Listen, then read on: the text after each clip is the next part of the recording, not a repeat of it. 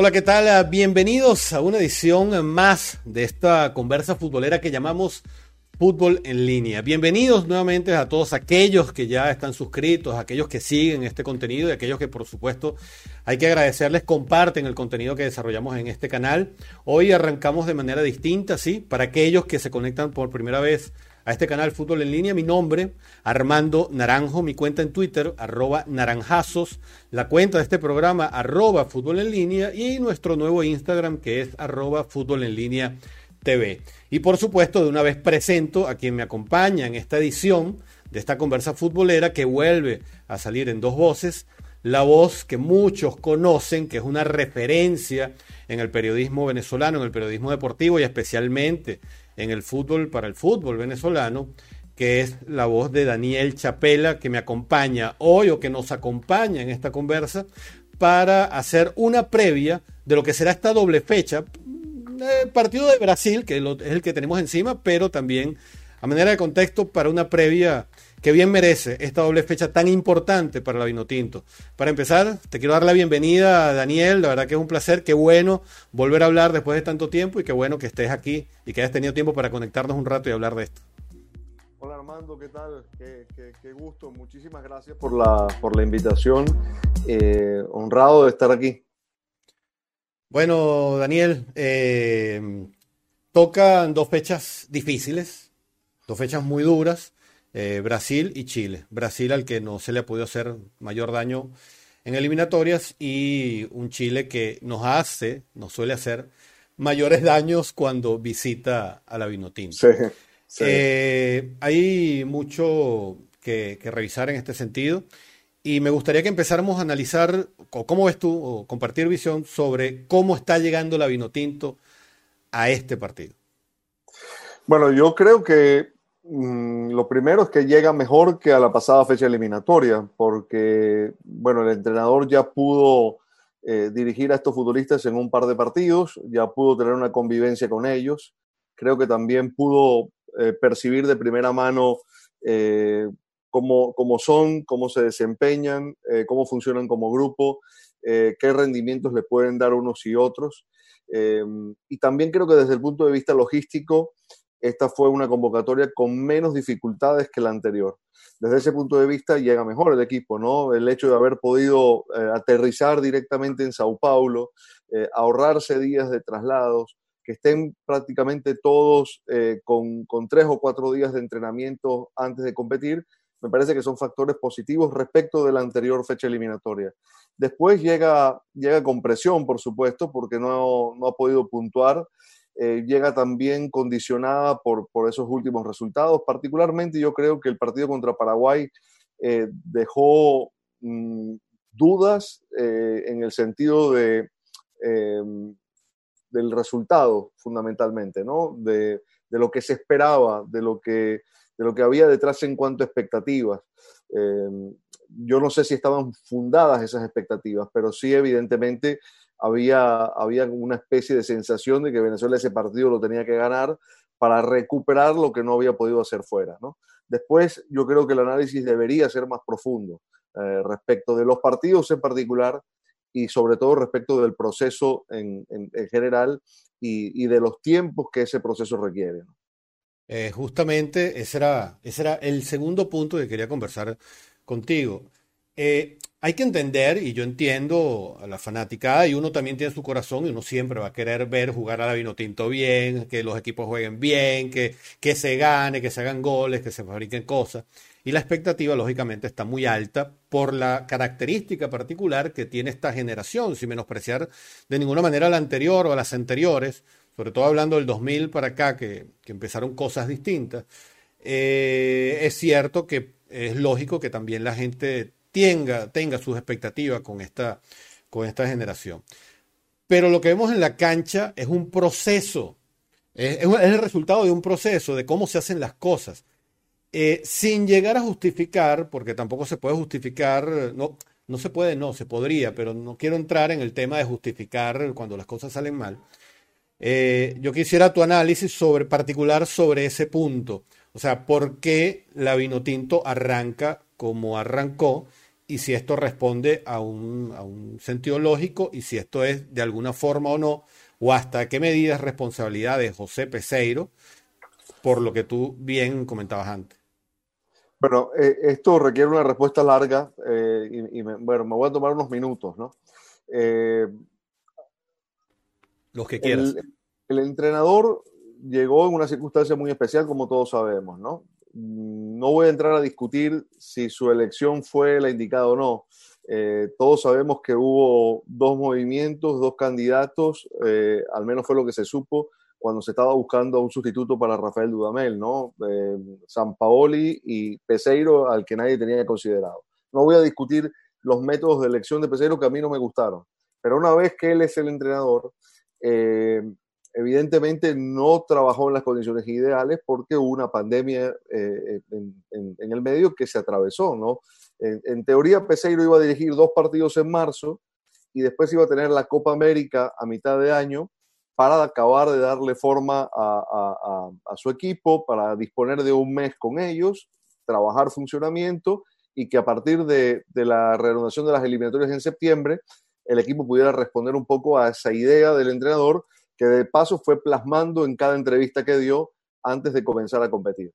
Eh, Peseiro es un entrenador, digamos que si uno tuviera que hacer, simplificando mucho una lista de entrenadores, uno podría agruparlos en reactivos y propositivos, por decirlo de alguna manera, ¿no?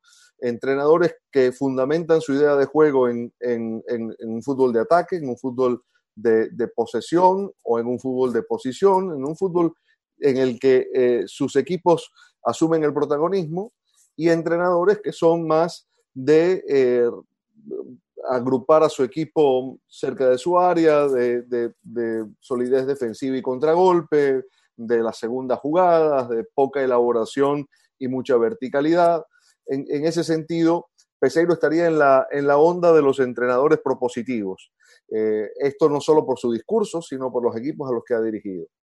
Eh, Venezuela viene de, varios procesos en los que hubo una ruptura estilística. Eh, Richard Páez marcó un patrón eh, el ciclo de siete años estableció una manera de jugar muy, clara y muy definida. A Richard lo podríamos ubicar en ese grupo de entrenadores propositivos. Construyó una selección eh, que, tenía un juego atildado, un juego reconocible, que, fundamentaba su funcionamiento en la tenencia de la pelota. Y eso sufrió una grieta a partir de la designación de César Farías. Aquí no hago evaluaciones de tipo eh, estético, simplemente fue una realidad.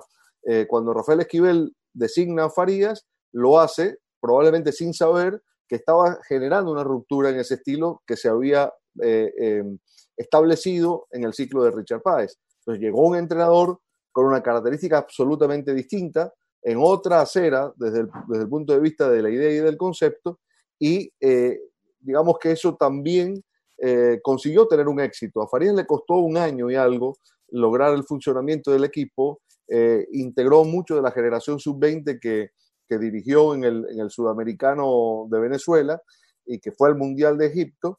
Y a partir de allí eh, comenzamos a vivir un periodo diferente que yo diría que se extendió hasta Rafael Dudamel, con algunos matices, porque estuvo Chita San Vicente en el medio, pero fue un proceso tan corto que uno prácticamente une Farías con Dudamel en un solo ciclo largo, eh, caracterizado por ese tipo de juego, eh, un juego más reactivo. Por eso tanto a Farías como a Dudamel le fue tan bien en los torneos cortos. Eh, a, Farías le, tuvo el premio de, llevar una selección a semifinales de Copa América en el 2011 y Rafael Dudamel llevó a una selección juvenil a una final de, de una Copa del Mundo y yo diría que tuvo actuaciones dignas en la Copa América Centenario y en la Copa América de Brasil. Eh, recordemos que eh, hasta con Brasil logró empatar en, la Copa América del año pasado. Pero claro, torneos cortos, eh, donde a Venezuela no se le exige que proponga, donde de pronto ese tipo de planteamientos de resguardo mi arco y, veo qué puedo conseguir para, resolver un partido, para empatarlo, para ganarlo, pero con una característica diferente cuando se juega la eliminatoria. ¿Por qué? Porque no hay selección de Sudamérica, Armando, que se haya clasificado a una Copa del Mundo sin haber tenido un porcentaje de puntos ganados como local que supere el 60%.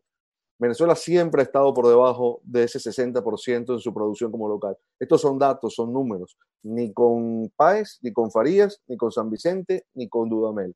Eh, eh, es el gran déficit que ha tenido Venezuela en este periodo evolutivo. Eh, jugar como local, digamos, eso sí implica entrar en otra dimensión, que es establecer condiciones cuando juegas en tu cancha, ganar los puntos de local imprescindibles para poder clasificar a una Copa del Mundo. Entonces, eh, dicho todo esto, cuando designa a Peseiro se vuelve a producir una ruptura conceptual y llega un entrenador, digamos que estaría más emparentado con Páez que no con los procesos que le precedieron. Eh, es muy complicado eh, hacer un cambio de esa dimensión sin entrenamientos. Ya, ya, de por sí con entrenamientos requeriría de un tiempo considerable, sin entrenamientos es mucho más complejo. Y de partidos y de partidos, correcto. Por eso yo creo que, la selección, eh, después de caer ante Colombia de la forma en que cae, que el equipo estuvo sobre todo en el primer tiempo desbalanceado, largo, vulnerable, eh, de alguna manera entre jugadores y técnicos, porque el propio entrenador lo reveló, los jugadores le pidieron volver a las fuentes, es decir, le dijeron, eh, profe, vamos, vamos a intentar volver sobre lo que hacíamos y allí vamos viendo cómo, cómo vamos integrando su idea y el planteamiento contra Paraguay fue más en la onda de lo que hacía Dudamel que no en lo que el propio Peseiro debe creer. Por eso vimos un equipo mucho más eh, eh, mm, compactado en su propia cancha, eh, menos propositivo, y por eso de pronto ciertos nombres que pide la opinión pública, como Jefferson Soteldo, no fueron parte del equipo, del equipo titular.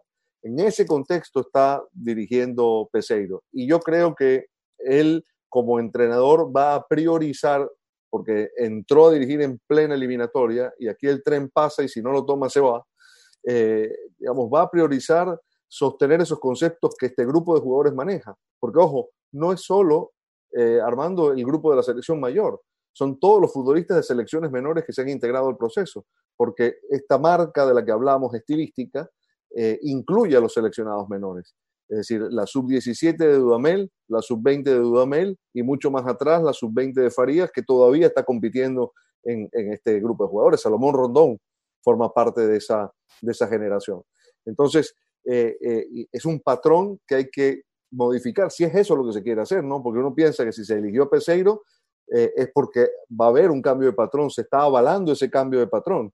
Entonces, hay que, hay que entender que esto lleva, eh, lleva tiempo. No sé si el tiempo y la paciencia están, pero requiere de que, de que al proceso se le permita evolucionar para llegar a esa novedad de juego. Y después, y añado como, como última cosa sobre este tema, tampoco hay futbolistas venezolanos, o no hay muchos futbolistas de esta selección, que compitan en equipos cuyo planteamiento se asemeje a esto que propone Peseiro. Es decir, no tenemos futbolistas que vengan del Leipzig, del Manchester City, del mm. Barcelona, del Liverpool, de equipos propositivos, ¿no? En general, eh, son futbolistas que vienen de, otro tipo de condiciones. Eh, eh, quizás hay alguna excepción, ¿no? Me, imagino Sabarino en Atlético Mineiro con San Paoli, Soteldo con, Santos, pero en general no es la línea.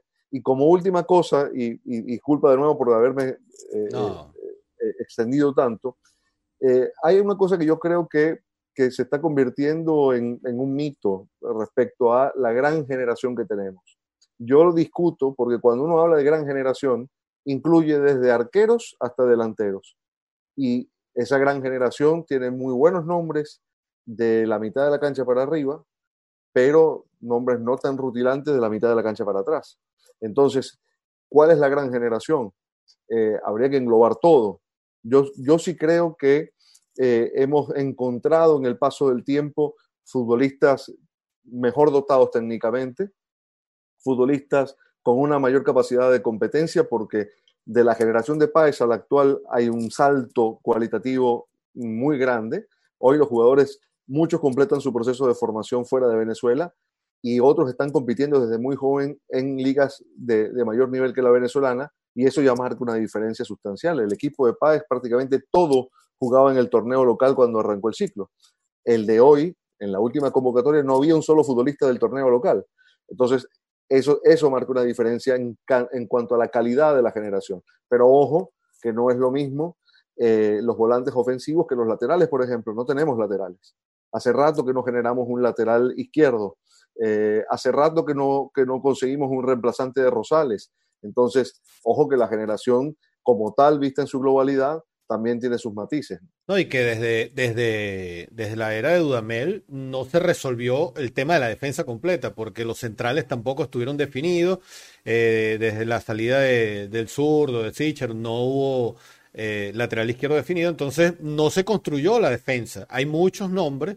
Y con esto te quiero, me permito agregar algo a, tu, a lo que bien indicas sobre la, la gran generación, que esto, esto de la gran generación es algo que no se puede hablar en el momento, sino cuando esa generación supere las expectativas o supere lo hecho por la anterior. Entonces, esa confirmación es después.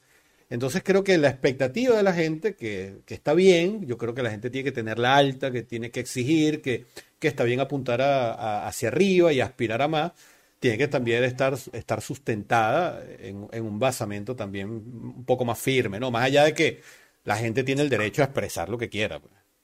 Sí, y, después hay que decir otra cosa, ¿no? Eh, a, Peseiro le tocó dirigir en las peores condiciones posibles, ya, ya no solo por la pandemia, sino por eh, la situación eh, institucional, ¿no? La, cefalía en la federación, la, la, falta de, de, sustento económico para los procesos a partir de esa misma crisis. Es decir, es una situación muy, muy especial que no vivieron los técnicos anteriores. Yo diría que de pronto sí Chita, porque justamente en su proceso se, produce el FIFA Gate, ¿no? Y hay como un vacío allí que él sufre, pero en general no hubo problemas de recursos para que la selección se preparara, ¿no? Eh, o, las selecciones menores. En el caso de Dudamel, que dirigió las menores, con, con, un apoyo como nunca antes tuvieron las selecciones menores, ¿no? Y de allí de allí están los resultados a la vista.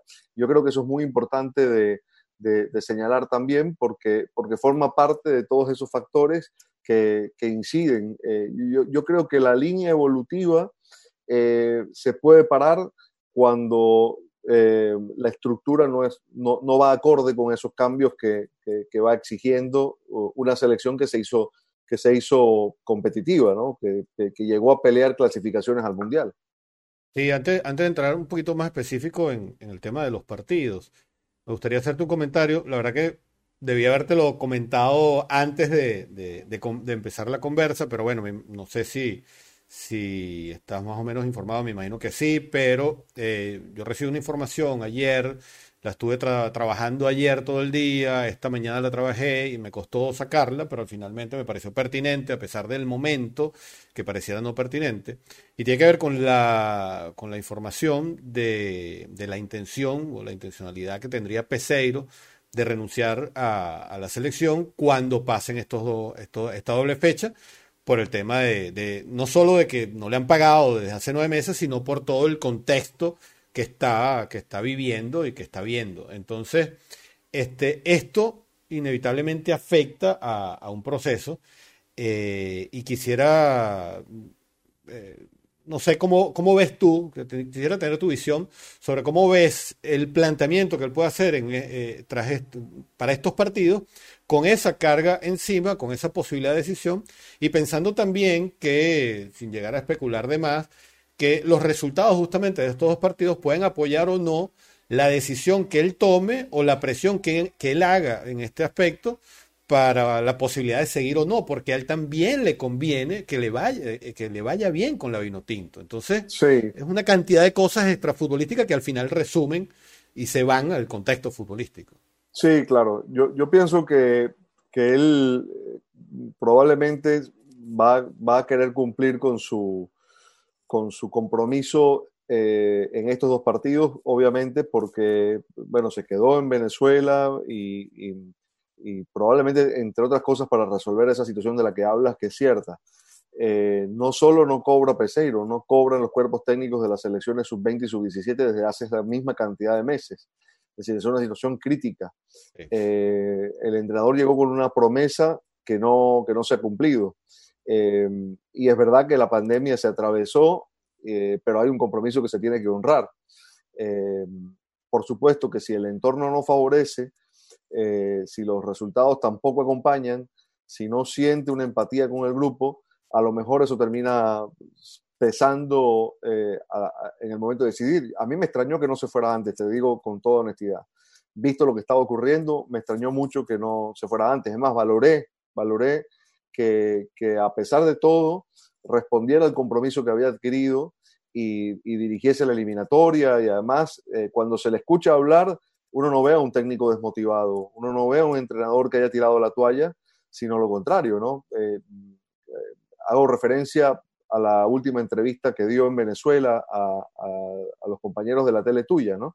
En la que expuso una serie de conceptos. A mí me pareció una entrevista muy rica desde lo que el entrenador expresó y con muchas claves que si se lee entre líneas, eh, yo creo que se puede entender lo que el entrenador está buscando. No sé si todo el mundo lo entiende y no me refiero al idioma, no me refiero a, su, a su deficiente español, ¿no? Sí. No, y es que eh, yo creo que yo estoy de acuerdo contigo, yo coincido en eso porque eh, habla bien de él, la, la, forma como, como, se expresa, eh, transparente. Habla bien de él eh, eso, el de haber continuado, a pesar de que, bueno, no me han pagado, estoy cómodo en Portugal, seguro, además, por el tema pandemia, estoy seguro, tranquilo en mi casa, hasta que tú no te arregles, no me llames. Eso, eso lo, esa actitud la pudo haber, haber tomado. Y el hecho de que se haya quedado, como bien dices, también, también habla bien de él. De hecho, la información que uno maneja es que, y que es bueno que, la gente también lo sepa, la, audiencia que nos, puede estar escuchando o viendo este programa, eh, es que el, tipo eh, está tomado por, por, buen tipo, por buen sujeto, por buena persona, más allá de lo profesional que puede ser, que está demostrando serlo, y que tiene una buena relación con sus jugadores. El problema parece que está es con eh, el cuerpo técnico, que parece que ahí es donde no, no están muy claras las las cosas, pero bueno, ese, ese es un terreno que también puede afectar lo que, lo que vemos al final.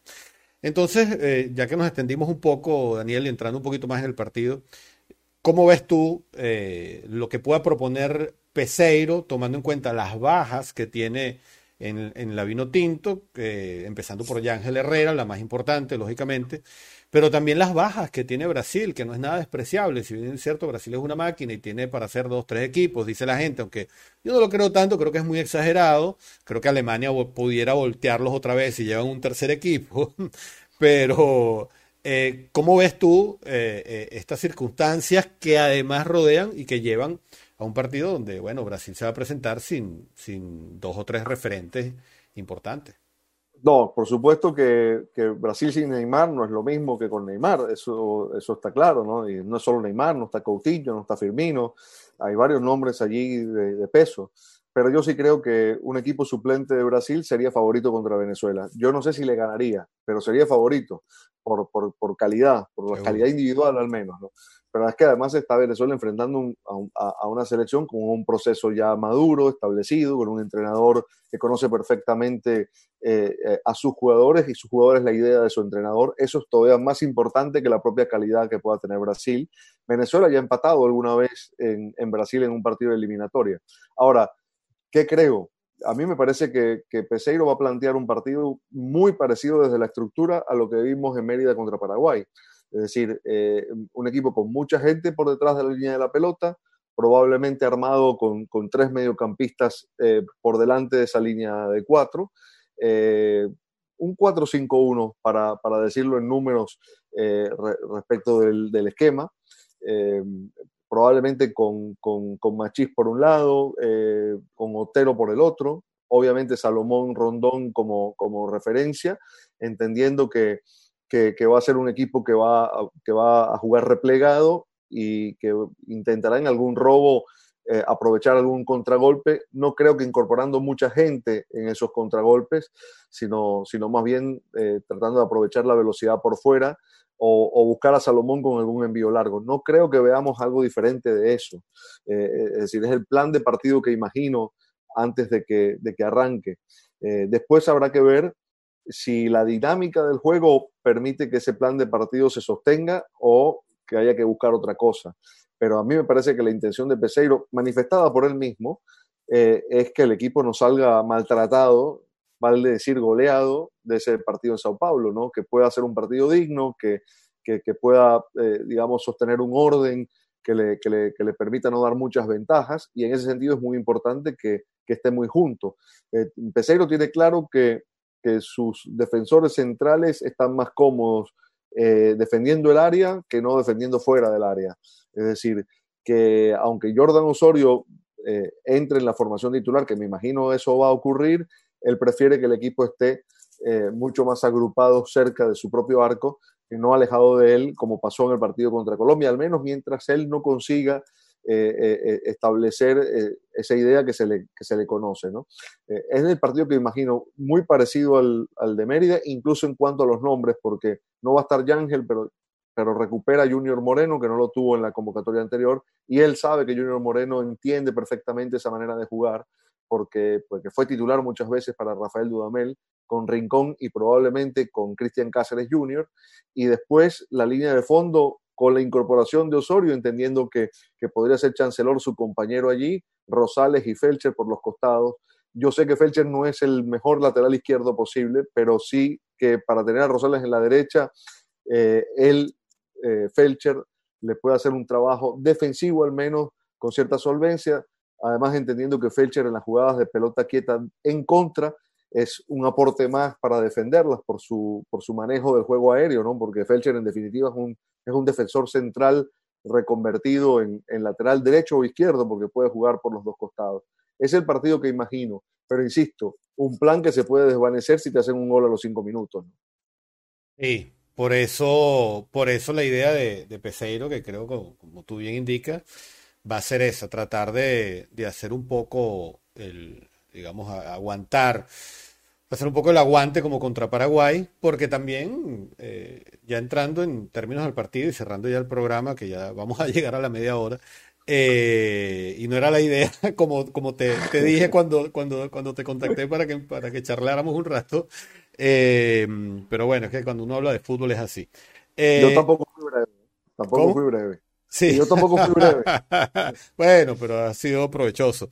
Eh, no, te decía que, que, que sí, también se, yo creo que es ganancia que mientras el vino tinto logre permanecer con su valla en cero, es ganancia porque de alguna manera hay una presión en el, en el favorito, en el que se supone que va a salir a comérselo, en que, bueno, no está entrando, no estamos logrando y por ahí pudiera también generarse alguna oportunidad para la, para la vino tinto, ¿no?